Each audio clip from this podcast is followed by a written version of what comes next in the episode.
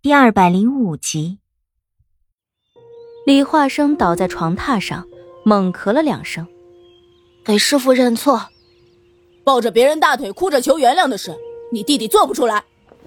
陈世伯站起身，被李化生打了这么一下，腿上的疼痛也算让他清醒了一些。安心养你的伤吧，我的事不用你管。这一场风波最后以陈世伯的愤愤离开。和李化生再一次的昏迷而宣告结束，但是没有人认为这一场风波就因此而平息了下来，尤其是姬奇。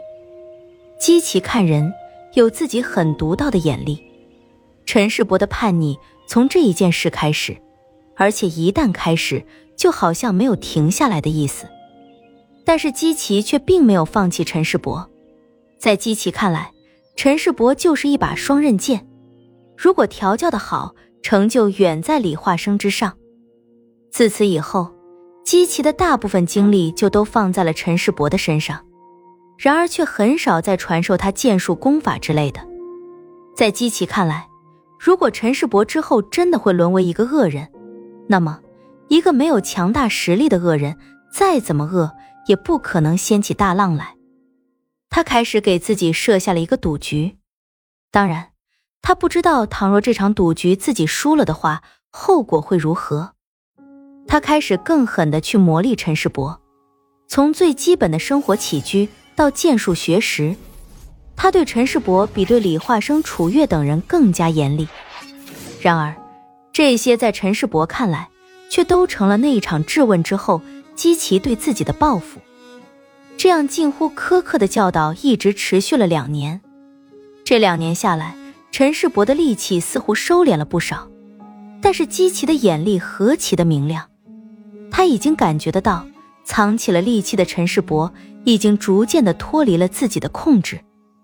那种明面上对自己的毕恭毕敬，随着陈世伯在姬奇面前每一个转身之后，嘴角那一丝微微上扬起的阴狠开始，就逐渐的变成了一种堂而皇之的敷衍了。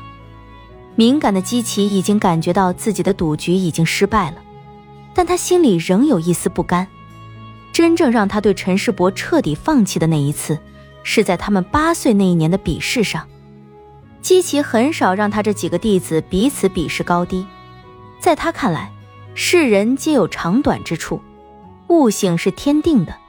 虽说勤奋能弥补先天的不足，但性格上却又有贪于享乐之人，因此。姬奇觉得，一较高下，虽然能分出个孰强孰弱，但是凭他的眼力，这几个自己一手调教出来的人，连看也不用看就能分出个高低来。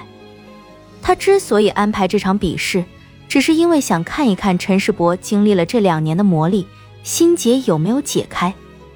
他故意将楚月和陈世伯安排到了一起。现在的陈世伯在姬奇的磨砺之下。早已没有了那副吊儿郎当的样子，变得更加沉稳。对于姬奇的话，他没有反对的意思，至少在他的脸上没有表现出来。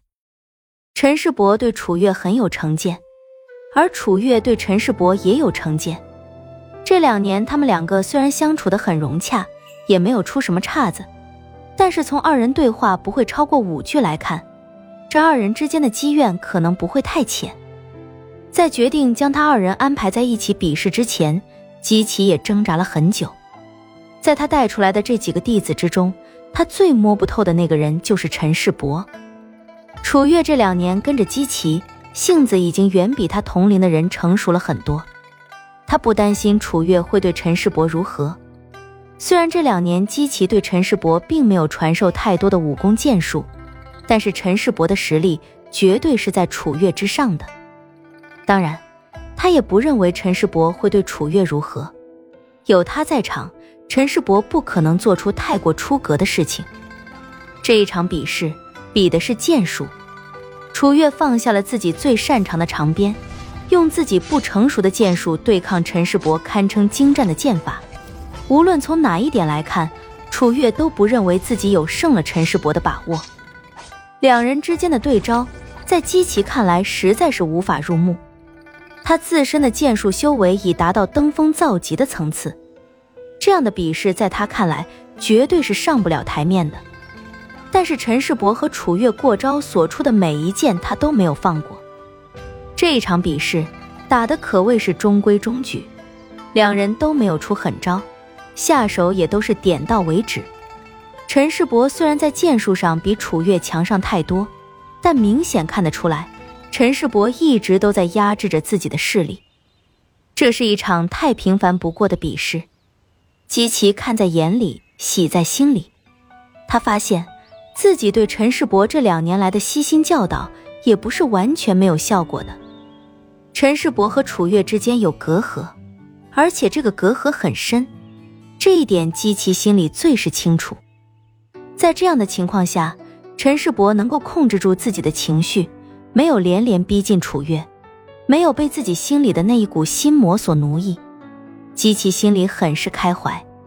他甚至于已经幻想起来陈世伯和楚月一笑泯恩仇的场景。然而，接下来的一幕。却让所有人的心都悬了起来。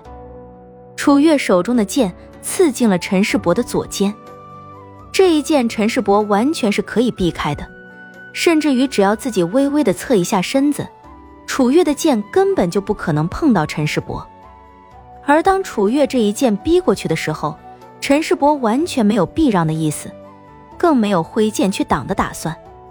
那并不是很快的一剑，就那样理所应当似的。刺进了陈世伯的身体，就好像那一剑是陈世伯自己迎上去的一样。陈世伯拿着剑，脸上没有任何情绪，好像自己并没有被剑刺中一样，双目直直的看着眼前惊慌失措的楚月，声音低低的问：“够了没有？还你的债够不够？”楚月连连摇头，嘴里不停的发出颤抖的嘀咕声。不不，我没想伤你，你你可以躲的，你可以躲开的。楚月拿剑的手不停的颤抖着，完全收不回来，脸上一瞬间变得出奇的苍白。李化生看到这一幕，一个飞身化成一串模糊的影子冲上去。陈世伯瞥了一眼冲过来的李化生，手中短剑一甩，化作一道白光，精准的钉在李化生脚下。逼停了李化生急行的脚步，平淡如水的目光一下子就变得森冷起来。哥哥，欠别人的债，迟早是要还的。李化生一脸惊愕的看着陈世伯，心中忽然就生出一股压制不住的怒火。就在他抬起脚步想冲过去给陈世伯两个嘴巴子的时候，却看到陈世伯的目光忽然从自己身上移开了。落到了楚月那张惊慌无措的脸上，静止的脚步忽然往前一迈，那锋利的剑尖抵在他的血肉里，猛然刺深了几分。